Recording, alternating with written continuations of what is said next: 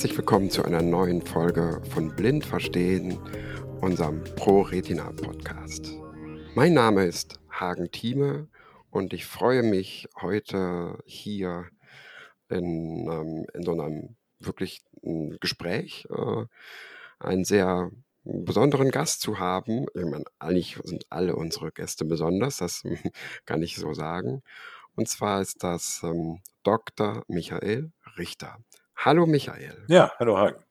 Ja, ähm, worum es geht in diesem Podcast, das wird sich ähm, im Laufe der Zeit erschließen. Und ähm, ich werde dir am Ende unserer kleinen Episode hier ein paar Fragen stellen, aber das wirst du dann auch merken. Ich würde natürlich ganz viele Fragen, aber so turnusmäßige Fragen, diejenigen Zuhörerinnen und Zuhörer, die länger schon unseren Podcast blind verstehen hier verfolgen, kennen das bereits sicherlich. Und ähm, ja, Michael, ähm, zu, stell dich doch einfach mal unseren Zuhörerinnen und Zuhörern vor, wer du bist, wo du bist und ähm, was du so machst. Okay, mein Name hatten wir ja schon. Ja, ich bin äh, 53 Jahre und um den Bogen zu schlagen, ich bin seit, ja, eigentlich direkt nach der zehnten Klasse ähm, erblindet gesetzlich erblindet mit noch einem Sehrest, also so etwa mit 17. Hm, bis dahin hatte ich mit dem Thema nicht viel am Hut. Äh, war auch sonst schulisch wenig interessiert, also hatte mittlere Reife. Mein Hauptaugenmerk war Sport. Und nebenbei, ja, ich hatte so zwei Ausbildungsplätze in Aussicht. Äh, übrigens einer als Sozialversicherungsfachangestellter bei einer Krankenkasse. Das ist etwas, was mich heute mal besonders amüsiert. Ähm, mhm und war damit eigentlich auch ganz zufrieden, musste dann aber feststellen, eben nach der Erblindung, ja, geht alles nicht. Und ich hatte dann ein ziemlich schweres Jahr, einfach weil ich keine Ahnung hatte, wie es weitergeht. Man muss sich auch vorstellen, das war noch im Vor-Internet-Zeitalter, 1985, 1986. Auch und ja, äh, hatte dann eine Beratung bei der Arbeitsagentur, die sagten mir, ja, es gäbe da für mich Möglichkeiten, entweder Bürstenbinder oder Masseur. Ich hätte Masseur ganz gut gefunden. Meine Mutter fand das ein bisschen wenig, die Auswahl, hat da ein bisschen Druck gemacht. Ja, und so nach einiger Zeit, so nach einem halben Jahr, kam dann mal irgendein Abteilungsleiter, dem meine Mutter auf den Keks gegangen war, weil das ja nicht alles sein konnte für blinde Menschen, äh, der da mit dem Angebot relativ neu damals in Marburg kam, ja, es gibt sowas wie eine blindentechnische Grundausbildung. BTG. BTG, genau. Und äh, da habe ich gesagt, ja, das äh, macht Sinn. Ich muss ja irgendwie meine Arbeitstechniken äh, umstellen. Ich kann ja nicht schreiben, ich kann nicht lesen. Das macht Sinn und oder das ergibt Sinn und äh, bin dann nach Marburg. Ja, und ähm, da war ich dann auf einer Schiene, von der ich nie so richtig runtergekommen bin. Ähm, habe dann während der BTG erfahren, dass ich äh, vielleicht auch Abitur machen könnte fand das interessant, habe das dann wahrgenommen, habe so auch in diesem ganzen Verarbeitungsprozess der Erblindung gemerkt, ja, neben Sport habe ich vielleicht noch andere Kompetenzen äh, und habe auch sowas wie Ehrgeiz entwickelt, dann eben im nicht sportlichen Bereich. Habe Sport immer weitergemacht, war immer eine ganz, ganz wichtige weitere Komponente. Habe hier in Marburg dann 1991 Abitur gemacht hm, mit meinen frischen neuen Arbeitstechniken, habe dann Physik studiert, zwei Semester, habe aber gemerkt, dass ich damit äh, mit meinen äh, ja, Arbeitstechniken einfach an die Grenze komme.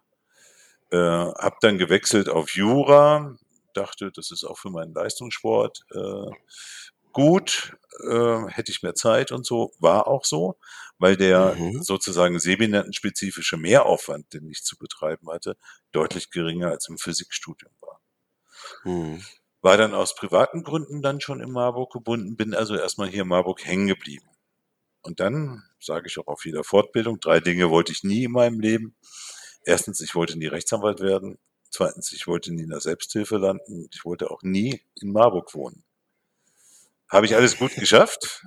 Ja, hast du gut geschafft. Und äh, ich glaube, es war auch gar nicht so schlecht, dass ich das alles nicht wollte, weil so waren es immer ganz bewusste Entscheidungen, Und so kann ich heute an meinem Elend niemandem die Schuld geben. Genau. ähm, also abgeschlossen habe ich mein Studium im ersten Staatsexamen dann 1998. Und darüber, also in dieser Zeit, bin ich auch in die Selbsthilfe gekommen zum DVBS, weil ich hatte ein rechtliches Problem, Thema BAföG, äh, Überschreitung der Regelstudienzeit, wobei man sagen muss, Regelstudienzeit äh, überschreiten fast alle. Ne? Mhm. Ähm, und dann hatte ich noch auch eine eigentlich eine Zusage, dass das bei mir kein Problem wäre. Bis dahin habe ich dann schon Leistungssport Judo gemacht und hatte eine Weltmeisterschaft und eigentlich alles abgeklärt und habe das dann mit einem gewissen Herrn Demmel durchgesetzt, dass ich BAföG kriege. In der Zwischenzeit habe ich dann schon Referendariat hier in Marburg gemacht, zweite Staatsexamen 2000 und war guter Dinge. Mein Berufswunsch war eigentlich Verwaltungsrichter zu werden. Jetzt war es aber dann so, dass ich 2000 äh, Paralympics hatte, hatte ein Dreivierteljahr Zeit, äh, mich darauf vorzubereiten und wollte erstmal gar keinen Job, sondern wollte mal ein bisschen Profisport machen. Nach meinem mhm. zweiten Staatsexamen und habe mich dementsprechend nur auf Jobs beworben, die ich definitiv, also wo nicht die Gefahr bestand, dass ich sie bekomme. Und äh, unter anderem war da auch eine Ausschreibung dabei der Universität Bielefeld, äh, meiner Heimatstadt. Da komme ich her. Ah, okay. Nochmal der Versuch, hier aus Marburg rauszukommen. Und äh, habe mich da dann beworben, auch in der Erwartung, dass ich irgendwie eine Stelle als Fakultätsassistenz nicht kriege erhielt einen Anruf, hm, aber wir fänden das gut, auch mal einen behinderten äh, wissenschaftlichen Mitarbeiter zu bekommen. Wir unterstützen Sie, so von Seiten des Betriebs und Personalrats und äh, auch von der Schwerbehindertenvertretung. Kommen Sie doch mal zum Vorstellungsgespräch. Äh, ich habe dann festgestellt, als ich beim Vorstellungsgespräch war, die Stelle war eigentlich schon vergeben, die sollte gar nicht raus. Aber ich hatte die besseren Noten und der Dekan, der diese Stelle schon vergeben hatte, kam dann sehr ins Schwitzen und mit Unterstützung des äh, Personalrats haben wir es dann einfach so weit gebracht, ja, dass er mir eigentlich äh, eine maßgeschneiderte Stelle versprochen hat, die ein, extra eingerichtet wird, aber ich eben nicht die Stelle kriege, die da ausgeschrieben war, weil schon unter der Hand vergeben. Das habe ich dann wahrgenommen und äh, ja, hatte die Möglichkeit dann in Bielefeld zu promovieren. Das sind in der Regel, also das sind meistens halbe Stellen und äh, so war ich, weil ich dann hier eben schon familiär gebunden war in Marburg, halbe Woche in Bielefeld, halbe Woche in Marburg. Und über den Sport kannte ich damals auch schon den Andreas Bethke, Geschäftsführer damals vom DVBS, heute des mhm. DBSV. Der sagte, ah, genau der, der dich vertreten hat in rechtlichen Sachen BAföG, der möchte jetzt aus Altersgründen aufhören du hast doch noch Langeweile, du hast noch eine halbe Woche Zeit, magst du das nicht übernehmen? Hab mich dann erst ein bisschen gesträubt, hab dann aber gesagt, ach ja, warum nicht? Hab mir eine Zulassung als Anwalt besorgt und habe dann sozusagen mit dem angefangen, was ich jetzt tue, nämlich mit der rechtlichen Vertretung von behinderten Menschen.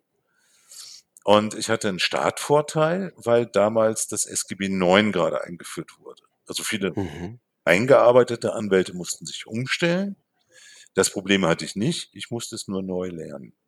Ja. Äh, ursprüngliche Vorstellung, weiß nicht, ob ich es eben schon gesagt hatte, war übrigens Verwaltungsrichter, dass ich das ja, werde. Ja. Und Verwaltungsrecht ist eigentlich keine schlechte Grundlage. Und ich habe dann auch im öffentlichen Recht promoviert zum Thema Carsharing, also hatte gar nichts mit dem zu tun, was ich jetzt mache, und habe das dann übernommen. Und mir ist dann relativ schnell aufgefallen, ja, es gibt, äh, also es ist erstmal spannend. Zweitens, die neuen Rechtsgrundlagen bieten Möglichkeiten. Und drittens, hm, der Verein verkauft das nicht gut. Nämlich nicht als seine Leistung für Mitglieder, sondern eher so, ja, wir kennen da auch einen betroffenen Anwalt, der weiß, wovon er spricht und den, dein leiten wir dich mal weiter. Und als ich das dann übernommen habe, das waren damals so 20 Fälle, äh, habe ich dann gesagt, okay, also ihr müsst das deutlicher machen als euer Angebot. Wir machen das jetzt einfach mal mit Telefonsprechzeiten, festen Telefonsprechzeiten in der Geschäftsstelle des DVBS und ich bin da einen Tag die Woche erreichbar.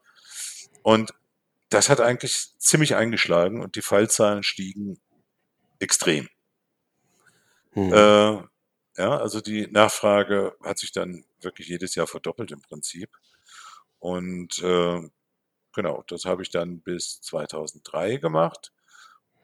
Ich habe es dann auch weitergemacht, aber 2003 äh, wurde dann klar, dass der Andreas Bethke Geschäftsführer beim DBSV in Berlin wird und dass gleichzeitig der Dr. Haug als langjähriger Vorsitzender äh, den DVBS verlässt. Und so ein bisschen fühlte ich mich dann auch schon in der Verantwortung und äh, wir kamen einfach ins Gespräch, ob das vielleicht meine zukünftige Aufgabe sein könnte, Geschäftsführer dort zu werden. Das habe ich gemacht, sah aber schon wegen der Fallzahlenentwicklung, also eben da habe ich das ja zu dem Zeitpunkt schon mhm. zwei Jahre gemacht, dass ich das ja, wahrscheinlich also komplette Geschäftsführung und diese Rechtsvertretung vielleicht nicht unter einen Hut kriege und habe mir einen stellvertretenden Geschäftsführer gesucht. Das war damals der Michael Herbst. Wir haben das dann zusammen gemacht. Ich dann weiter die Rechtsberatung und äh, er hat mich bei der Geschäftsführung dann maßgeblich unterstützt. Hm. Dann hörte das aber nicht auf 2004, 2005, 2006 mit dem Wachstum und äh, der DVS war damals so mit 1200, 1300 Mitgliedern relativ klein. Und ich habe gemerkt, also selbst wenn ich das nur noch mache, wird schwierig. Und in der Zeit habe ich dann eine motivierte äh, Studentin äh, bekommen, die mich unterstützt hat. Das war die Christiane Möller, heute Justiziarin beim DBSV. Und äh, die hat mich dann unterstützt. Aber mir wurde trotzdem klar, äh, in so einem kleinen Verein ist kein Platz für eine zweite Juristin. Und es wäre schade, wenn wir die als äh, Selbsthilfe verlieren würden. Und da entstanden so die Ideen, wenn es schon einen solchen Bedarf an Rechtsberatung und Vertretung in einem solch kleinen Verein gibt und auch sehr Mitgliederwerbend, ja, also viele sind genau nur deswegen Mitglieder geworden, also der Verein ist gewachsen, da müsste mhm. das bei den anderen Vereinen ja auch so sein. Und so ist die Idee der RBM Rechte behinderter Menschen GmbH entstanden, Ab 2007 haben wir das vorbereitet äh, mit dem DBSV zusammen und äh, 2009 wurde dann die RBM gegründet. Hatte damit zu tun, dass wir noch auf Projektförderungen gewartet haben und so. Ne? Und 2008 bin ich wieder aus der Geschäftsführung des DVBS ausgestiegen und habe das vorbereitet. Und heute sitze ich in Marburg, sagte ich ja schon, habe eine Zulassung als Anwalt und äh, mache eben die RBM als Geschäftsführer und eben auch als äh, ja, Jurist mit vielen anderen Juristen inzwischen für insgesamt sechs Verbände und Vereine. Und das ist so das, was ich die letzten 13 Jahre gemacht habe, also diese RBM aufgebaut zu haben und eben in der praktischen Arbeit blinden und sehbehinderten Menschen dabei zu helfen, ihre vornehmlich sozialrechtlichen und verwaltungsrechtlichen Ansprüche auch durchzusetzen, also Schwerbehindertenausweis, Hilfsmittel, ähm, ja, Arbeitsassistenz, was immer so behinderungsspezifisch anfällt, äh, sie dabei zu unterstützen und das durchzusetzen. Und ja, okay. ja, das ist das, was ich mache. Ja, man merkt, Michael, also ich habe das jetzt so gemerkt, dass äh, du deinen deinen Lebensweg nicht zum ersten Mal so erzählst, oder? Nein. Nein, man merkt das und das ist sehr, ähm, sehr spannend mit ganz vielen ähm, interessanten Zwischenstationen, finde ich. Und äh, du hast uns da jetzt schon ganz viel Input gegeben, ja. RBM, das ist so dein Baby, würde ich sagen. Ja? Ähm, die Rechte behinderter Menschen zu vertreten. Und ähm, du bist natürlich auch, du hast eben gesagt, du bist ähm, bei sechs Selbsthilfegruppen mittlerweile auch, ähm, machst da die Rechtsvertretung für Mitglieder. Ähm, natürlich, also auch bei der Pro Retina. Ähm, darüber haben wir uns ja auch mal vor langer Uhrzeit, unter anderem darüber haben wir uns kennengelernt und dann noch in anderen Wegen haben wir uns gekreuzt. Und ähm, ja, was ich interessant fand, ähm, du hast erzählt, dass du ähm, in deinen vorherigen Zeiten sehr viel auch dem Sport zugetan warst. Ähm, wie ist das jetzt bei dir aktuell? Bleibt da noch Zeit? Bleibt da noch oder ist das? Ähm ja, äh, ich habe ja schon gesagt, so in meiner Vor Erblindungszeit habe ich hauptsächlich Fußball gespielt, auch leistungsmäßig Fußball gespielt, äh, habe aber auch ganz viele anderen Sportarten ausprobiert. Eishockey, äh, Handball, eigentlich alles. Ja? Windsurfen.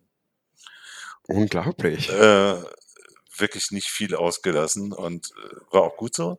Einiges von dem mache ich heute noch. Ähm, aber ja, ich hatte dann eine Phase, äh, ich habe mich, ich habe ja vorhin gesagt, ich hatte so ein Jahr Leerlauf, wo ich nicht wusste, wie es mit mir weitergeht, weil Mhm. ich einfach mir die Informationen fehlten.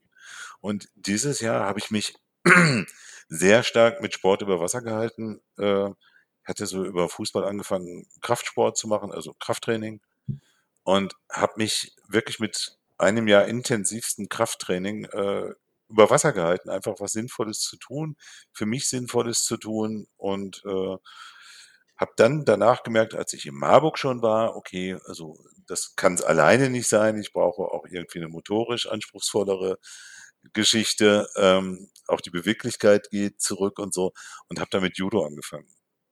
Mhm, Und mhm. das hat sich dann einfach als mein Leistungssport herauskristallisiert. War damals ein guter Zeitpunkt. Habe dann tolle Events gehabt. Ich war dreimal auf Paralympics, 1992 in Barcelona, 1996 in Atlanta und 2000 in Sydney.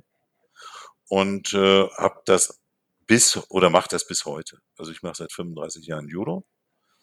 Und äh, aber klar, ich mache das heute nicht mehr leistungssportmäßig. Ähm, wenn ich Glück habe, ein, zwei Mal im Monat. Mhm, Ähm, mhm. Mal Studenten verprügeln, das macht noch Spaß, wenn sie sich dann verprügeln lassen.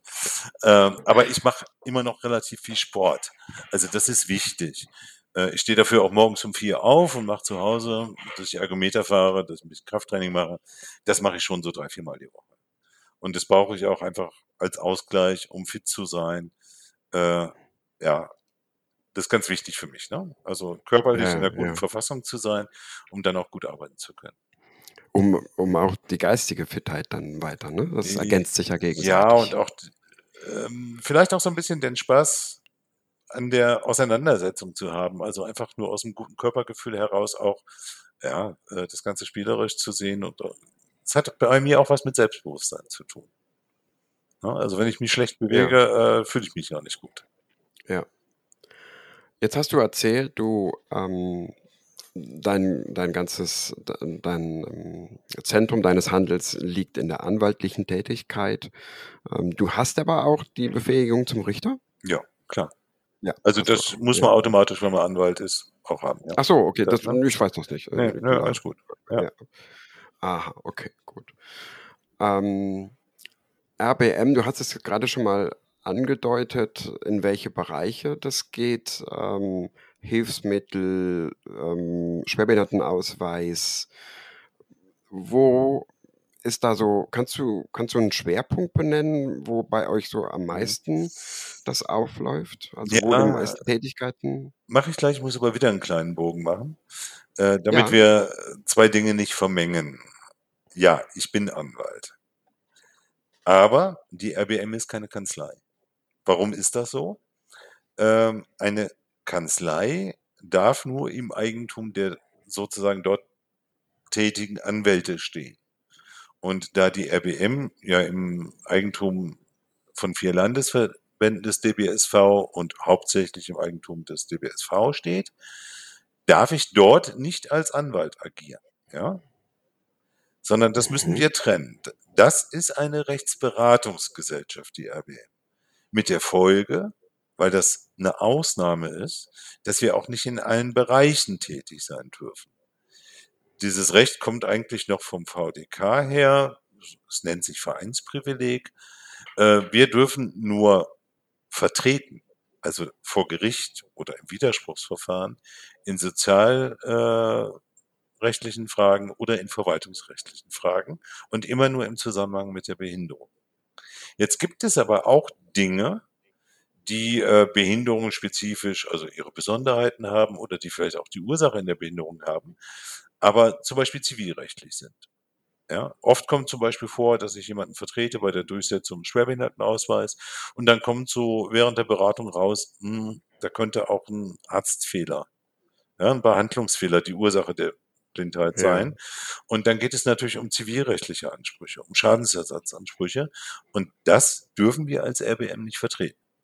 Und da ist es gut, dass ich dann eben noch die Zulassung als Anwalt habe und kann sagen, okay, wenn ich meine, sozusagen mehr zu wissen als andere Anwälte, eben so diese Spezialisierung auf Augenerkrankungen, auf Behandlungsfehler, äh, dann kann ich das als Anwalt machen.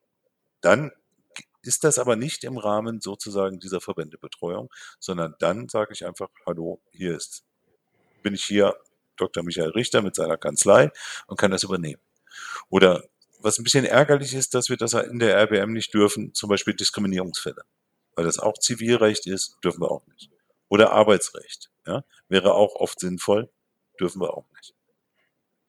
Okay, und, und da gibt es dann noch den Weg, ähm, das kannst du, das entscheidet dann halt äh, du mit deinem ähm, Mandanten zusammen, ähm, ob das dann in die ähm, in die anwaltliche Kanzleigeschichte Ja, dann ja. übergeht. Also man kann es ganz Ja. klar trennen. Immer wenn es über die RBM möglich ist, machen wir das über die RBM. Ansonsten muss ich das sagen, muss klar sagen, okay, du kannst ja jetzt auch einen anderen Anwalt suchen. Ähm, und es kostet. Geht nicht anders. Ja. Ja. Äh, und wenn du meinst, du hast hier einen Benefit dadurch, dass du mich nimmst über die Spezialisierung oder so, dann ja, ansonsten nein. Ne? Mhm. Oder, also ich lehne aber auch Mandate ab, von denen ich nichts verstehe. Also wenn jemand mit einer Scheidung käme, da habe ich keine Ahnung. Ja, gut. Ja, einfach nicht mein ähm, Ding. Ne? Schuster bleibt bei deinen Leisten Genau, halt. Ne? genau. Wenn du jetzt so den Überblick hast über die ganzen Fälle, ähm, wo die RBM halt tätig wird für die demen dementsprechenden Mhm. Personen, ähm, wie ist das? Oftmals ähm, ist es ja, wenn man gegen ähm, die dementsprechenden Leistungsträger oder, oder Kostenträger halt dann äh, vorgeht, ähm, die zählen, so zumindest ist das mein Eindruck, die, die wollen natürlich erstmal hinauszögern und mal gucken, ob man sich dann wehrt. Ne? Also wir als Mhm. Leistungssteller, Leistungsanspruchsteller. Ähm, wie ist das? Ähm, wird oft vor dem eigentlichen Klageweg dann von den Kostenträgern oder, oder sonstigen, ähm, wo das bewilligt wird, äh, wird dann eingeknickt oder ähm, sagst du, ähm, es, äh, es ist, kommt doch schon ganz massiv zu, zu, dann, zu dem Klageweg? Gibt es da so eine Tendenz oder hat, und hat die sich vielleicht in den letzten Jahren auch gewandelt? Also, ich würde mal sagen, die Neigung von Kostenträgern auf Zeit zu spielen, die ist gestiegen. Also Dinge noch weiter zu verzögern. Aha. Obwohl eigentlich der rechtliche Rahmen, das zu tun, schlechter für die Leistungsträger geworden ist. Weil immer mehr auch immer mehr Exempel ähm, statuiert Nee, wurden. auch Ne? weil Nicht? es äh, Fristen installiert wurden, nachdem man selbst in Vorleistung treten darf und so. Also ein bisschen schwieriger, aber eigentlich, okay. äh, also gesetzlich hat das keinen Anknüpfungspunkt, ja, sondern es scheint eher Taktik der Kostenträger zu sein. Oder es könnte auch sein, ähm, dass, sage ich mal, das Arbeitsaufkommen noch größer geworden ist bei Kostenträgern. Gehört sicherlich auch mit dazu. Also gerade bei äh, Eingliederungshilfeträgern merkt man schon, dass die einfach von den Ressourcen völlig knapp sind. Ne? Selbst wenn sie bemüht sind, dauert es ewig. So, Mhm, das ist das mhm. eine. Und dann war deine Frage mh, im Widerspruchsverfahren. Ich glaube, so ungefähr 50 Prozent können wir im Widerspruchsverfahren erledigen. Die anderen 50 Prozent muss man klagen. Also Pi mal Daumen, sich ja. ja so die Pi mal. Daumen. Ja. Also es ist nicht überflüssig, dass man so ein Vorverfahren macht. Ähm, da kann man schon oft Erfolg haben, aber ähm, 50-50. Ne? Oft bleibt einem der Weg zum Gericht eben auch nicht erspart. Das ist auch nicht weiter schlimm. Das Schlimme ist nur für die Betroffenen, dass das dauert. Ne? Und da kann man schon mal locker von der Antragstellung bis zu einem Urteil, ja, kann man drei Jahre Ja, mal vorneweg. Ne? ja. Das, ähm, das ist halt ja das große, das, das große Dilemma halt, dass das so auf Zeit, dass Ja. die natürlich auf Zeit spielen, dass es Zeit kostet und ähm, manchmal ist dann sogar schon der Zug abgefahren und man muss dann halt selber vielleicht andere Wege finden, äh, suchen und sonstiges, ähm, um an Hilfsmittel oder an Bewilligungen oder etc. zu kommen. Und das ist natürlich. Ja, manchmal verhindern dadurch Kostenträger auch einfach die Durchsetzung von Ansprüchen. Ne? Ähm, wenn, also ich mache mal ein Beispiel. Jemand ja. mit einer RP beantragt ein Bildschirmlesegerät und jetzt bewilligen die das nicht. Das dauert drei Jahre. Ja, dann kann es schon mal sein, dass ich äh, zwar irgendwie einen Termin für eine Gerichtsverhandlung habe, wo das Ganze sozusagen entschieden würde, aber sich dann rausstellt, m ein Bildschirmlesegerät reicht nicht mehr. Sondern eigentlich brauchen wir jetzt eine Prallzeile. Ja? Also weil sich das Sehen so verschlechtert ja. hat in drei Jahren. Genau. Und der Fall ist unwiederbringlich kaputt, obwohl man nichts falsch gemacht hat, man hat es richtig vertreten, aber das Sehen ist einfach schlechter geworden und ich kann dann nicht innerhalb des Verfahrens einfach umswitchen, sondern da muss ich einen neuen Antrag stellen. Und das ist natürlich mhm. richtig ärgerlich. Ne? Mhm, mhm, ja, richtig. Ähm, nun ist ja seitens der Kostenträger, ähm, ich, ich, ich habe jetzt nur Erfahrung im Bereich Hilfsmittelbeantragung etc., ähm, oftmals auch, ähm, ja, es, es gibt einen gewissen Ermessen, gewissen Ermessensspielraum, aber es ist auch oftmals ähm, und zusätzlich kann man sagen, ähm, von dem jeweiligen Sachbearbeiter oder der Sachbearbeiterin abhängig, wie die das sieht oder auch nicht sieht. Ja. Ähm, wie, äh, wie schätzt du da so die Lage ein? Kannst du das so bestätigen, ähm, dass es sehr, tja, also so ein, so ein Nasenfaktor auch bei den, ähm, bei den Leuten da gibt, ähm, von den Kostenträgern? Also diesen Nasenfaktor gibt es auf jeden Fall. Klar, ja. es gibt großzügige und weniger großzügige ähm, Sachbearbeiter. Das ist schlichtweg so. Äh, allerdings muss ich dir rechtlich widersprechen. Ähm, okay. Zumindest teilweise. Hm, wenn wir jetzt zum Beispiel mal vom Hilfsmittelanspruch gegenüber Krankenkassen äh, sprechen, dann gibt es da kein Ermessen. Aha. Sondern es gibt einen unbestimmten Rechtsbegriff. Ein Hilfsmittel muss ne, ähm, erforderlich sein. Aber das ist was anderes als ein Ermessen, sondern da muss man eben wirklich darstellen, warum jemand das braucht, um wieder zum Beispiel äh, Zugang zum Internet zu haben. Was ein Grundbedürfnis ist, was gedeckt werden muss von der Krankenkasse, ja. Und äh, wenn dann eben in der Ablehnung darauf verwiesen wird, nutzt doch dein Bildschirmlesegerät, äh, dann kann man schon mal zurückschreiben, ja, versuchen Sie doch mal äh, eine Internetseite auszudrucken und dann auf die äh, ausgedruckten Links zu drücken. Da passiert nicht viel, ne? Unterm Bildschirmlesegerät. Eigentlich ganz simpel, man muss nur nachdenken. Und klar ist, dass mit einem Bildschirmlesegerät natürlich kein Zugang zu Informationen im Internet geregelt ist. Aber äh, so weit denken Krankenkassen oft nicht. Und manchmal ist es ganz einfach. Manchmal äh, hilft auch der Sachverstand. Aber wie gesagt, es ist kein Ermessen, sondern Krankenkassen okay. müssen okay. sozusagen eine bestimmte Versorgung leisten. Ob etwas erforderlich ist, kann man dann darüber streiten, ist aber kein Ermessen. Und jetzt Kostenträger ähm, Integrationsamt oder Agentur für Arbeit? Ist das da? Ja, die Agentur für Arbeit hat zum Beispiel bei der Hilfsmittelausstattung im Beruf ähm, tatsächlich einen weiteren Entscheidungsspielraum. Ja? Muss aber auch das Notwendige und das, was zur Sicherung des Arbeitsplatzes notwendig ist und so auch leisten. Bei der Auswahl von äh, zum Beispiel Maßnahmen oder so äh, gibt es ein gewisses Auswahlermessen der Einrichtungen. Das kann man aber auch durch sage ich mal, die, den, den Sachverhalt eingrenzen. Ne? Also wenn jemand äh, äh, eine bestimmte Einrichtung auch nicht besuchen kann, rein räumlich nicht oder weil er Kinder zu betreuen hat, dann ist dieses Ermessen auch nicht uferlos. Aber das ist mhm. eben dann viel mhm. Argumentation. Man muss es klar darlegen. Es müssen vernünftige Gründe sein. Und ich sage immer, wenn man wirklich äh, gute Gründe hat, kriegt man auch das, was man braucht. Also da kann ich dir definitiv beipflichten. Das habe ich im Laufe meiner Einschränkungen und die damit verbundenen Beantragungen ähm, doch sehr gut kennengelernt, dass wenn ich, egal bei welchem Kostenträger ich ähm, angeklopft habe für ein Hilfsmittel oder für Sachen, ähm, sobald ich eine, dem Sachbearbeiter eine gute Argumentationskette liefere, ja, das heißt also nicht nur, ich beantrage jetzt die Prallzeile, sondern auch mit einem Brief hinterlege, warum brauche ich die, warum gerade die, warum keine andere, warum gerade jetzt, in einem persönlichen Stellungnahme mit Fakten darlege, habe ich ähm, in den meisten Fällen sehr viel Erfolg damit gehabt. Ja, ich hake da mal gerade ein, weil ja, das ist so der Klassiker in meinen Schulungen. Äh, genau das.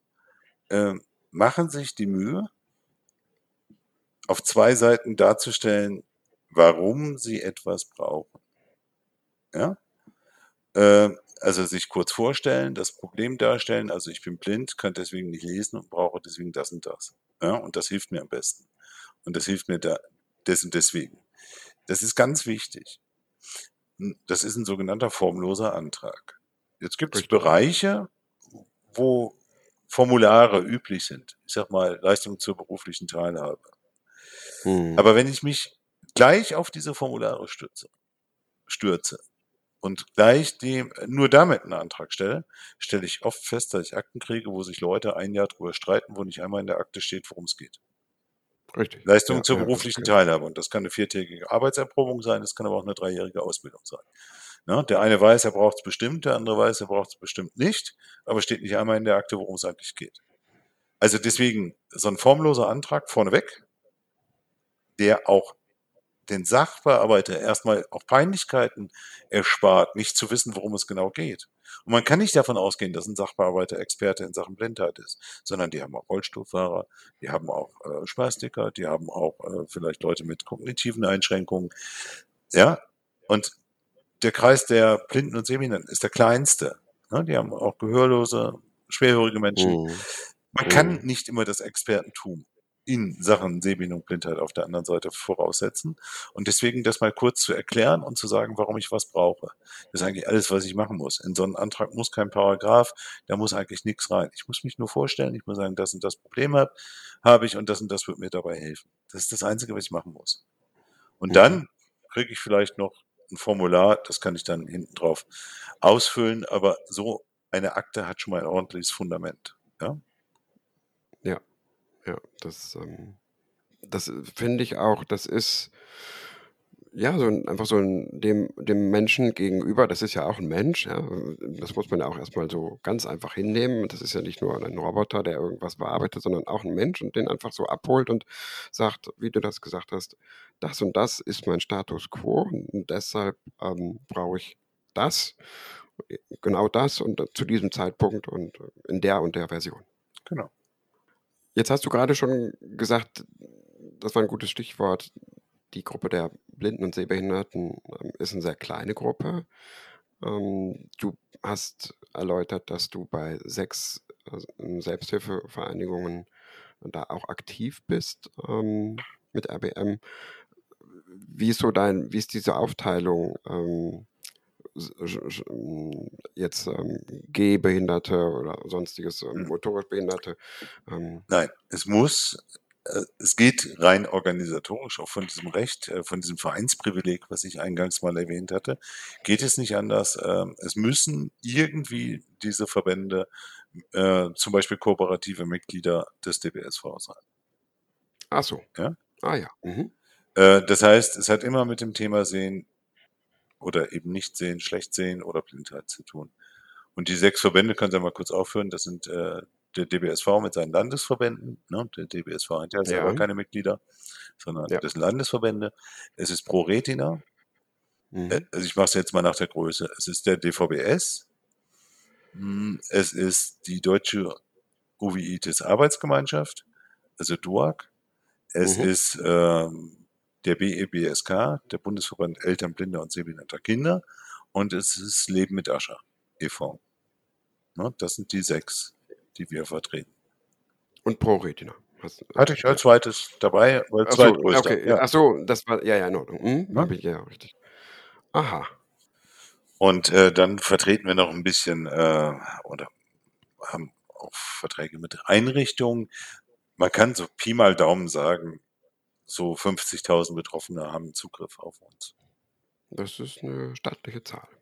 Mit wie viel, mit wie viel ähm, Leuten seid ihr denn da bei ABM? Also im Moment sind wir sechs Juristen und insgesamt 13 Leute. Also mit Sekretariat, Arbeitsassistenz ja, ja, etc. ja, Ne? Ja. Sechs Juristen. Ja. Und auf vier verschiedenen Standorten, ähm, also Hauptgeschäftsstelle Marburg, äh, Berlin ist eine Niederlassung, äh, in München auch und in Düren. Aber äh, im Moment sind München und Düren, also München haben wir auch ein Büro, aber sind das eher sozusagen Homeoffice-Arbeitsplätze. Ist aber trotzdem nicht schlecht, wenn man dort Mitarbeiter hat, weil so kriegt man eine ganz gute Abdeckung, sage ich mal, wenn man bundesweit vertritt, der Standorte hin. Ne? Also von Berlin kann man sehr gut Hamburg und Norddeutschland mit bedienen. Ähm, Düren macht sozusagen den Westen, ja, wir in Marburg so die Mitte und Mhm. München den Süden. Ne? Mhm. Wie ist das, ähm, das normale oder das übliche Vorgehen, wenn jetzt jemand ähm, meint, er, ähm, er muss sich dagegen gegen bestimmte Sachen äh, verwaltungstechnisch irgendwie wehren? Wie, wie ist dann das übliche Vorgehen? Also, Ja, wir haben drei sozusagen Kommunikationskanäle, es sind auch ganz bewusst nur drei, um es nicht zu unübersichtlich werden zu lassen. Äh, das ist Telefon, also unsere Telefonsprechzeiten, ja. mhm. Äh, das ist E-Mail und äh, das ist der klassische Postweg. Ja. Mhm. Normalerweise hat man den Erstkontakt entweder mit dem Betroffenen selbst oder vielleicht mit jemandem, der sich darum kümmert, über Telefon. Ähm, wenn man darauf vorbereitet ist, klappt das auch ganz gut über E-Mail. Ich würde davor warnen, einfach mal nur per E-Mail was zu schicken. Da sollte man schon auch was dazu schreiben und vielleicht auch um eine Eingangsbestätigung bitten, äh, wenn es gelesen wurde, dass man weiß, dass Fristen und so eingehalten sind. Ja, und äh, meistens verabredet man dann, ja, schicken Sie es uns. Frage ist wie, entweder per E-Mail, per Fax oder ne, per Post. Mhm. Mhm. Und äh, die meisten Sachen kann man erstmal ganz gut schriftlich bearbeiten. Und wenn es dann eben irgendwann mal zu einer Gerichtsverhandlung kommt, ja, dann äh, ist irgendeiner von uns auch vor Ort. Okay, ja. Ähm, Gut, Gerichtsverhandlung ist ja dann, ähm, da liegt ja schon ein, ein gutes Stück Weg Genau. hinter einem. Ne? Das, äh, Ne? vorher gibt es ja anwaltliche Schreiben etc. Ja, und und bis dahin Ne? schafft man das ganz gut schriftlich. Ja, ja, ja. Aha, okay. Ähm, sind denn ähm, bei RBM noch ähm, andere Menschen mit Einschränkungen beschäftigt? Genau, unsere Juristen sind eigentlich alle äh, selbst sehbehindert äh, oder, sage ich mal, von der Sehbehinderung mittelbar betroffen. Mittelbar meine ich, äh, wir haben zum Beispiel die frühere Vorsitzende als Mitarbeiterin, als Juristin äh, vom Bundesverband Elternblinder und Sehbehinderter Kinder. Also die hat einen Sohn, der taubblind ist. Das heißt, die kennt sich natürlich sehr gut aus in der Materie. Sohn ist jetzt groß, studiert, ja, aber äh, also als nahe Angehörige, ne? Mhm, mhm, mhm. Also Sie kennen sich sehr gut, entweder durch Betroffene oder Ja, du- also durch Selbstbetroffenheit. genau. Ähm, ähm, ja, kennen Sie sich sehr gut auch Ne? damit aus. Okay. Und Betroffenheit ist auch noch keine Kompetenz, aber es ist eine ganz gute Grundlage dafür. Ne? Ja. Mhm. Jetzt, ähm, das ist eine interessante Kombination so, weil äh, ähm, selbst halt ähm, b- blind, oder sehbehindert, seheingeschränkt etc. und dann mit ähm, Verwaltung zu tun haben. Ich erzähle aus eigener Erfahrung und ich bin ja auch sehr viel ähm, beruflich und auch ja für die ProRetina im Bereich der digitalen Barrierefreiheit unterwegs. Und ich habe ähm, letztes Jahr was angestoßen mit dem Sozialgericht, ähm, wo ich Widerspruch eingelegt habe. Und dann habe ich da angerufen und ähm, die haben mir was zugeschickt und habe ich angerufen und habe gesagt, ich hätte gerne dieses Dokument barrierefrei. Und dann hat die Dame mich am anderen Ende der Leitung quasi für mich mit großen Augen angeguckt. Ich konnte es hören und sagte, was? Wie barrierefrei? Äh, was, was ist denn das? Ich sage, barrierefrei ist, dass ich als Blinder, ja, mit dem Status blind, ähm, das lesen kann, als PDF, digital. Ähm, ach du meine Güte, ja, das haben wir ja noch nie gehabt in 20 Jahren. Herr Thieme, da muss ich mich erstmal erkundigen. Ähm, Kurzum, sowas begegnet ähm, mir fast wöchentlich, gerade im öffentlichen Dienst, wobei das ja schon ganz anders sein sollte. Was machst du da für Erfahrungen? Oder was macht ihr da Mhm. für Erfahrungen? Die Erfahrungen sind ähnlich. Ja, also das ist schon so. Und ähm, wir haben das auch mal ein bisschen Struktur oder sind dabei, das Strukturelle anzugehen. Und zwar ähm, muss man ja sagen, dass sich in den letzten 15, 20 Jahren schon viel getan hat, was die Verpflichtung auf Barrierefreiheit sozusagen angeht. Baulich kann man ja auch in jeder Stadt sehen, äh, gibt es immer mehr Leitsysteme oder ne, Ganz klar. Rollstuhlrampen, sonst was. Mhm. Also da hat sich schon viel getan und das stellt man auch fest, dass der gesetzliche Rahmen eigentlich gar nicht schlecht ist. Was Mhm. aber tatsächlich ein Problem ist, ist, wenn es eben dann nicht passiert ist, was passiert dann? Und da gibt es das Instrument der Verbandsklage.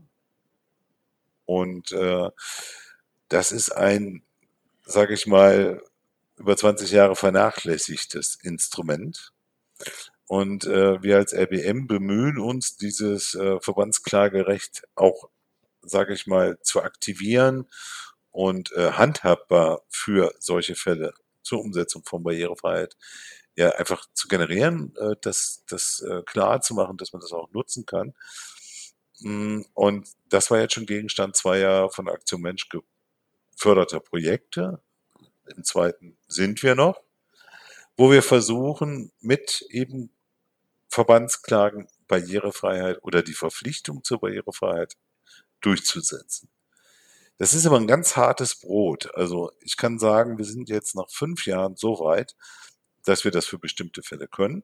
Was wir aber nicht geschafft haben, ist massenhafte äh, äh, Fälle damit durchzukriegen.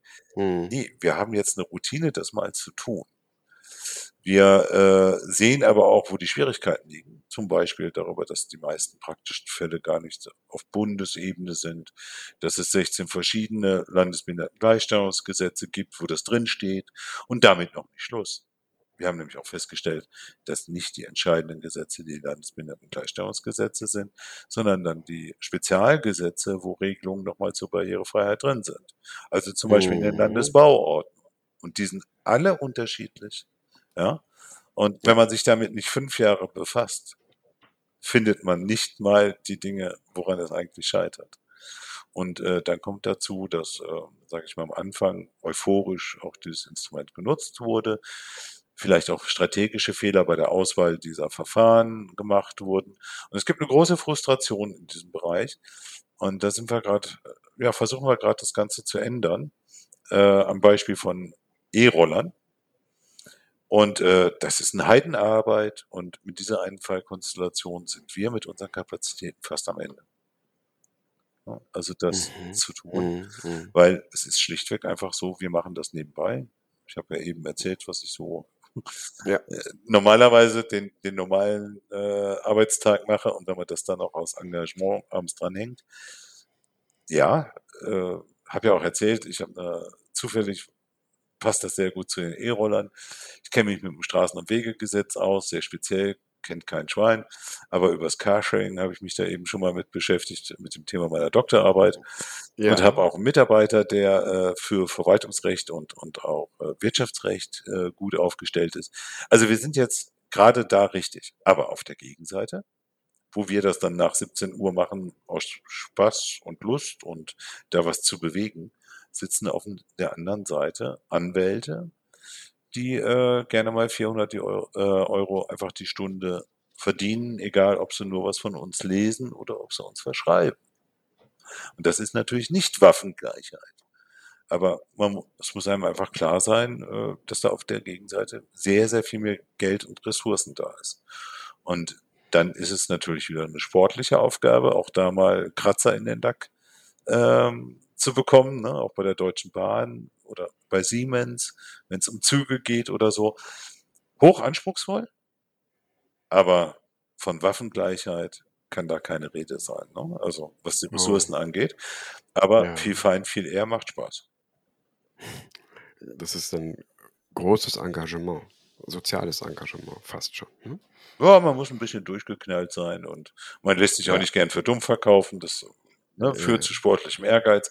Aber tatsächlich, wir müssen auch in der Selbsthilfe an Strukturen äh, arbeiten, dass dieses Missverhältnis nicht ganz so krass ist. Also wir müssen wahrscheinlich auch Geld für solche Dinge in die Hand nehmen.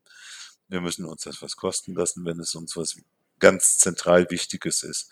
Und wir müssen vor allen Dingen ähm, ja einfach auch mal so Leuchttürme setzen, ähm, dass allen klar wird, es gibt zumindest das Risiko, dass ein solch ein blöder, durchgeknallter Verband irgendwie einen Strich durch die Rechnung macht und zeigt, das ist nicht rechtmäßig, was ihr macht. Äh, wir können nicht weiter Barrierefreiheit ignorieren. Wir tun es mal lieber, weil wir sonst einen auf den Deckel kriegen. Wie du anfangs schon gesagt hast, dass, ähm, es hat sich sehr viel entwickelt. Das stelle ich auch immer wieder fest, auch in Gesprächen mit anderen, ähm, die im Bereich der baulichen oder der digitalen Freiheit unterwegs sind. Ähm, es hapert an der Umsetzung, es hapert an Wissen Ja. und gerade ähm, ähm, ich bin natürlich, ich bin beim, beim Land auch beschäftigt ähm, und da merke ich das auch, dass diese Kiste, diese große schwarze Kiste Barrierefreiheit in letzter Zeit immer wieder mehr aufploppt ja, und immer mehr reinkommt, ähm, aber keiner damit umzugehen weiß. Ja, und wir müssen da aber uns auch ein bisschen an die eigene Nase in den Verbänden fassen, weil ähm, noch schafft es die Gesellschaft äh, zu sagen, ja, Barrierefreiheit ist irgendwie so, es kommt zumindest so rüber wie nice to have. Ja? Nettes Mehr, wenn wir noch Geld haben, wenn wir noch Lust haben, wenn wir noch Zeit haben, dann kümmern wir uns drum. Zum Thema Brandschutz, wenn es um Bauen geht, wird nie einer fragen, habt ihr dazu Richtig. Lust, habt ihr Zeit, habt ihr Geld, sondern habt ihr keinen Brandschutz, habt ihr, baut ihr nicht, ja? Ja, oder wir- ihr baut oder ihr dürft nicht eröffnen. ja, ne? genau. Und äh, ne, also Flughafen, ne? Der wird einfach nicht eröffnet, wenn, wenn der Brandschutz nicht gewährleistet ist. Ne? Ja. Nur mal kleine Anekdote am Rande. Wie viele Menschen sterben denn durch Brandereignisse? Sind so im Jahr 397 oder sowas. Wie viele Menschen sterben an Kugelschreiber? 300. Wenn man Kugelschreiber sicher machen würde, wäre das viel, viel günstiger. In Deutschland, ja? Nur auf Deutschland Ja. bezogen. Nein, also ist ja auch gar nicht falsch, dass es Brandschutz gibt, will ja keiner sagen. Was ich nur sagen will, wir müssen klar machen, dass auch Barrierefreiheit eben ganz wichtig ist und auch oft ein Aspekt der Sicherheit ist. Ja? Wenn man eben Dinge nicht barrierefrei gestaltet, können sie auch gefährlich sein. Ja, ganz richtig. Und mhm. Diese Fälle Mhm. müssen wir uns erstmal suchen, um Barrierefreiheit eben aus dieser Ecke rauszuholen, nice to have. Ne? Und das ist auch so ein bisschen Gegenstand dieses Projekts. Und bei E-Rollern könnte uns das ganz besonders gelingen, weil E-Roller eben zum Beispiel ja einfach eine Sache sind. Erstmal, ich glaube, den meisten Leuten stinken die Dinger, weil sie einfach quer in der Stadt rumliegen. Ja? Äh, aber Rollstuhlfahrer ärgert, sage ich mal, dieser Elektromüll in Städten, wenn sie einfach irgendwo hingeworfen werden. Ja? Weil dann kommen So, sie vielleicht ja. nicht dran vorbei oder müssen einen Umweg fahren oder sonst was. Es ist unpraktisch. Aber Blinde haut's auf die Fresse. Teilweise mit schlimmen Verletzungen und Gott sei Dank hat es noch niemanden lebensgefährlich erwischt. Aber das ist eigentlich nur eine Frage der Zeit. Der Zeit. Ja. Mhm. Weil wir haben keine Chance mit dem blinden Langstock den Dingern aus dem Weg zu gehen. Ja, ganz genau. Das ist, es, ähm, es ärgert, glaube ich, viele, aber ähm, also also viele Bürgerinnen und Bürger, Kinderwagen, ähm, Ne? Alles ähm, unpraktisch. Ne, Rollator, alles, ne? Alles, die, die regen sich sehr viel darüber auf und ähm, man muss in der Gesellschaft da auch ein Bewusstsein einfach schaffen. Das ist Ja, und man muss Lösungen finden, die sicher sind. Es kann nicht einfach ein Unternehmen sagen, wir machen unser Geschäft auf fremden Gehwegen, die gehören ja den Kommunen, ja. Wir machen hier unser Mhm. Geschäft und stellen sie auch noch Mhm. hin, das ist ökologisch, wertvoll und sonst was stimmt alles nicht. Ich habe nichts gegen neue äh, Mobilitätskonzepte, sonst hätte ich auch nicht über Carsharing promoviert. Ja, aber ich bin schon verwundert, dass, äh, sage ich mal, all das, was ich früher mal geprüft habe in meiner Doktorarbeit, welche Gründe sprechen dafür, gesellschaftlich dieses zu ermöglichen, äh, was weiß ich, blauer Umweltengel, Nachhaltigkeitsnachweis und sonst was, dass das heute alles nicht zählt. Dass Städte das einfach zulassen, Unternehmen ja, kriegen die Erlaubnis, sowas in die Gegend zu schmeißen, geben auf der anderen Seite Millionen für Barrierefreiheit aus und dann schmeiße ich mir mehrere tausend äh, Barrieren in die Stadt. Das verstehe ich einfach nicht und das ist auch rechtlich nicht richtig. Aber es ist eben Mhm. gesellschaftlicher Trend und ich finde, da haben wir als Blinde die einzige, oder wir als Personenkreis auch die Möglichkeit, hier gesellschaftliches Problem zu lösen, zu benennen. Das muss ja auch nicht damit enden, dass die E-Roller weg sind. Hat ja keiner was dagegen. Aber bitte so abstellen, dass man als Blinder nicht drüber fällt. Zum Beispiel in festen Abstellflächen, die auch markiert sind und für uns erkennbar sind. Geht ja mit ähm, Mieträdern auch, Genau, ne? Die so feste, genau, genau. feste Abstelldinger haben. Und ähm, Dann weiß man, wo die ist, Dinger stehen, dann kann man drum rumlaufen. genau, richtig. Ja, das ist ähm, ein viel diskutiertes Thema. Ich habe es gerade nochmal äh, äh, auch vor zwei Tagen in einem Podcast gehört, gehört mit ähm, Raul Krauthausen, der auch da dieses Thema ganz kurz aufgegriffen hatte mit dem E-Rollern. Genau, Ja, die wollen da auch jetzt äh, mit einsteigen in die Verbandsklagen. Wir hatten gestern gerade eine Telefonkonferenz mit. jetzt ähm, ja. sag mir nochmal gerade dieses, du hast das, ähm, das Wort gesagt jetzt. Was ist eine Verbandsklage?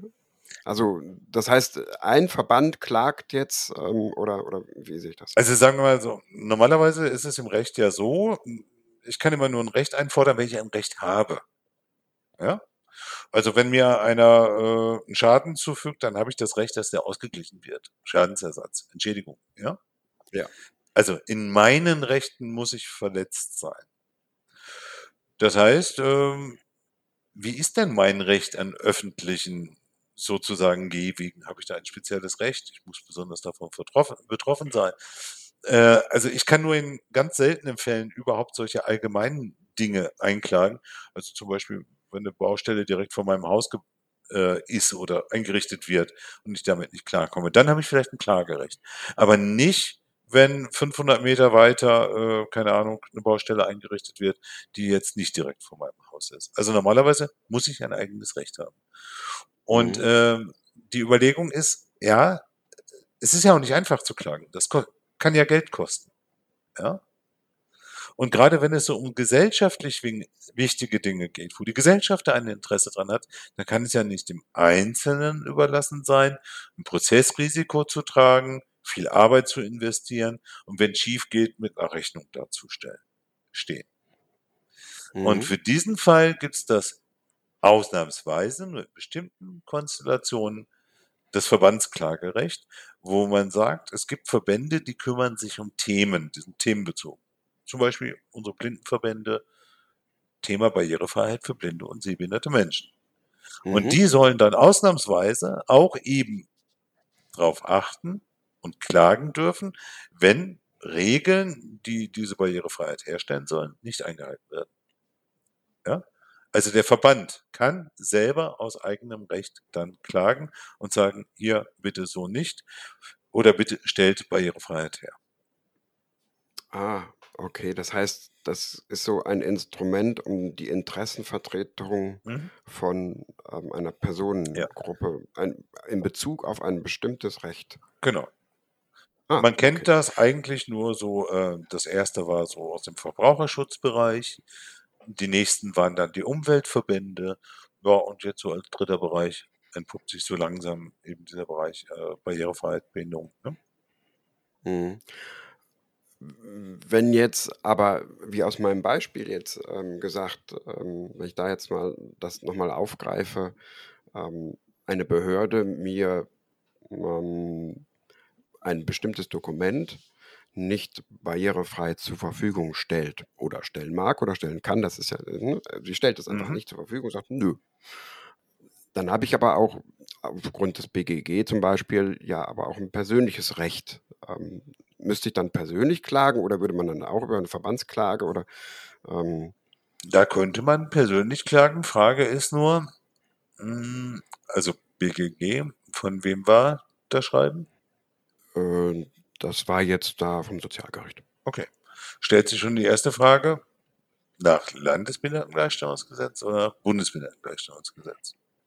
Das würde ich dann erstmal nach ähm, Landes. Ja, nach Landesrecht. ist vermutlich auch so, ja. Ist aber gar nicht so eindeutig.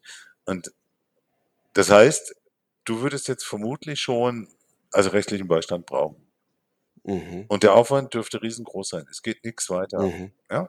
Das Verfahren stoppt vielleicht. Dein gerichtliches Mhm. Verfahren. Tut man das? Ist das sinnvoll? Und das ist dir jetzt überlassen. Ja, ja, gut, ne? das war jetzt auch nur ein Beispiel. Schon klar, selber schon würde ich da jetzt, selber würde ich da erstmal auch über die Ombudsstelle für Ja, aber ich wollte gerade gehen, auf ne? das Problem hinweisen. Auch Ja. wenn ich meinen äh, Rentenbescheid oder so etwas nicht barrierefrei kriege, ist ja ein wichtiges Dokument, dann überlege ich mir, ob ich die Klage ähm, sozusagen mache oder ob im Einzelfall nicht eine Lösung hergestellt wird. Und leider ist es meistens so, dass man irgendeine Lösung findet. Und wenn es technisch so innovativ ist, dass irgendeiner den ganzen Krempel in eine Mail schreibt oder sonst wie, ja, datenschutzrechtlich bedenklich, aber immerhin kriege ich raus, wie viel Rente ich kriege, ja. Ähm, aber der Einzelne kann das kaum, und das ist ja ein strukturelles Problem. Rentenversicherungen Ja. hätten diese Bescheide generell ähm, barrierefrei zur Verfügung zu stellen. Und daran scheitert's, weil es eben selten in Anspruch genommen wird, weil wir eine kleine Behinderungsgruppe sind. Und daran müssen wir weiter arbeiten. Das, die Jetzt, Rentenversicherung, das aus, ne, aus diesem Grunde hast du auch leider gesagt eben. Du hattest ja gesagt, leider findet man immer irgendeine Lösung. Ja, weil es äh, sozusagen die, die grundsätzliche Lösung dieser Probleme oft einfach verhindert. Mhm. Also weil man eben bei den Rentenversicherungen, da ist es übrigens anders, die haben sogar eine Stelle, soweit ich weiß, aber eben bei anderen Kostenträgern, ja, man findet, wenn sich einer beschwert, irgendwie eine Möglichkeit und kriegt das aus der Welt. Aber es wäre ja sinnvoller, dass die eine Stelle im Haus hätten, vielleicht auch bundesweit eine Stelle, wo ein Sachbearbeiter weiß, okay, wenn sowas mal vorkommt, dann schicke ich meinen Bescheid dorthin, die setzen ihn um und die schicken ihn raus. Diese Stellen gibt es überall. Es gibt ganz, ganz viele Kompetenzzentren ähm, auf Landesebene zum Beispiel für die verschiedenen Ressorts, ähm, Kompetenzzentren Barrierefreiheit, ähm, die ähm, intern sowas machen und äh, dafür zuständig sind. Nur von denen weiß der kleine, einfache Sachbearbeiter Genau. oder Sachbearbeiterin weiß nichts davon. Oft nicht. Also bei bestimmten Nicht, Behörden nicht, stimmt ja. das oder bei Mhm. manchen gibt es sie aber auch nicht. Ja. Oh Ja, ja. Ja, da haben wir jetzt schon sehr viel auch ähm, über deinen Wirkungskreis erfahren und ähm, was du so alles machst, wo du hilfst, wo du helfen kannst, wo Grenzen sind. Ähm, das war bis jetzt sehr spannend. Also ja, doch, definitiv.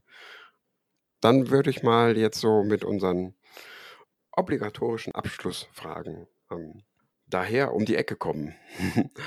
Michael, ähm, was war dein schönstes Erlebnis in den letzten sieben Tagen? In den letzten sieben Tagen, muss man gerade rechnen, Oder in der, jetzt haben wir, Mhm. ähm, ja, ne, in der letzten Woche. Ach, doch, ähm, was ich sehr schön fand, ähm, Anlass mittelprächtig, die Verabschiedung von Klaus Dunker als Vorstandsvorsitzender der Blister. Aus zwei Gründen. Erstens hat man sehr viel, äh, sage ich mal, Leute getroffen, die vielleicht auch schon im Ruhestand waren, aber mit denen man früher viel zu tun hatte. Äh, einfach ne?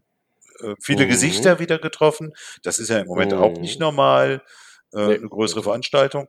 Und dann fand ich einfach auch so, äh, das sind natürlich auch Gelegenheiten, wo man sich dann vorstellt, ah, wie wird das bei dir sein, wenn du mal in den Ruhestand gehst oder so.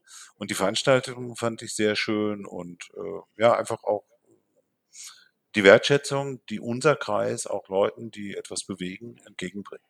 Fand ich sehr schön, war am vergangenen Mittwoch hier in Marburg in der Stadthalle.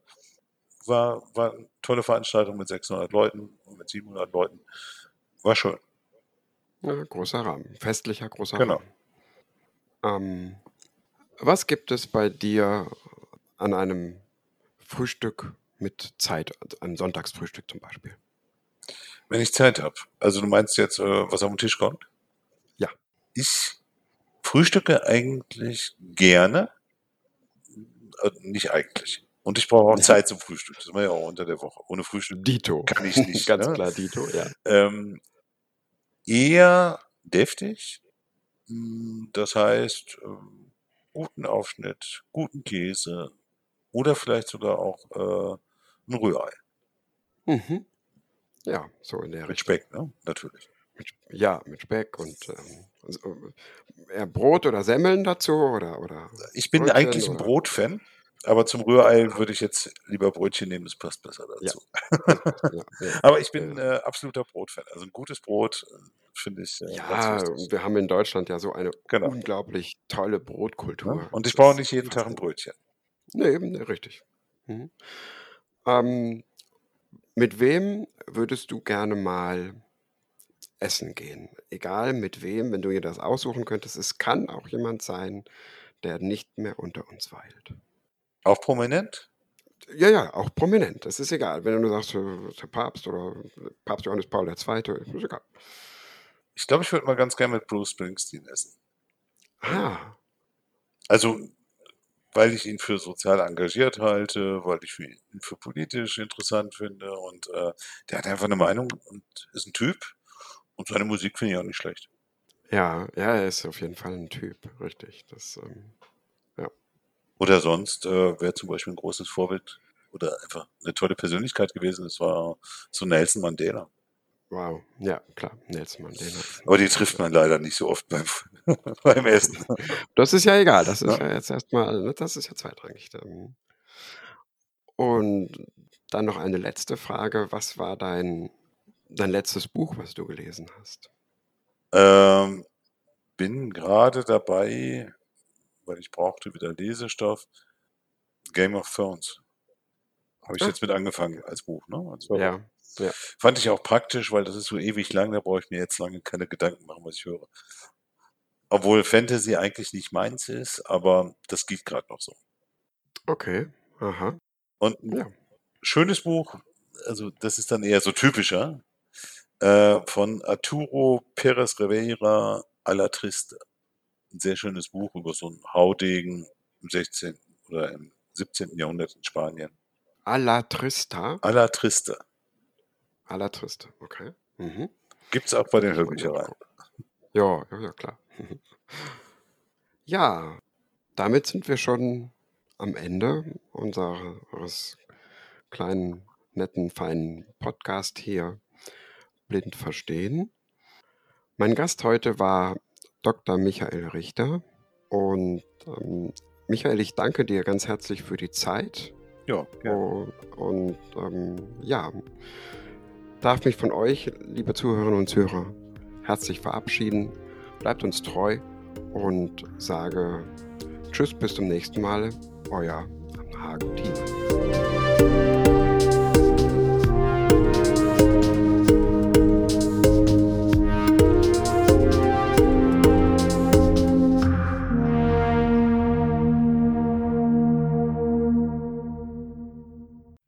Vielen Dank fürs Zuhören bei einer weiteren Folge des Podcasts Blind Verstehen. Es folgt ein kurzer Sponsorenhinweis der Firma Okovision GmbH. Die Diagnose Retinitis pigmentosa und der fortschreitende Verlust der Sehfähigkeit verändern alles. Wir bei Okovision möchten, dass Ihr Gesichtsfeld erhalten bleibt. Dafür haben wir die Okostim-Therapie entwickelt und in klinischen Studien getestet. Erfahren Sie mehr auf unserer Website www.okovision.de.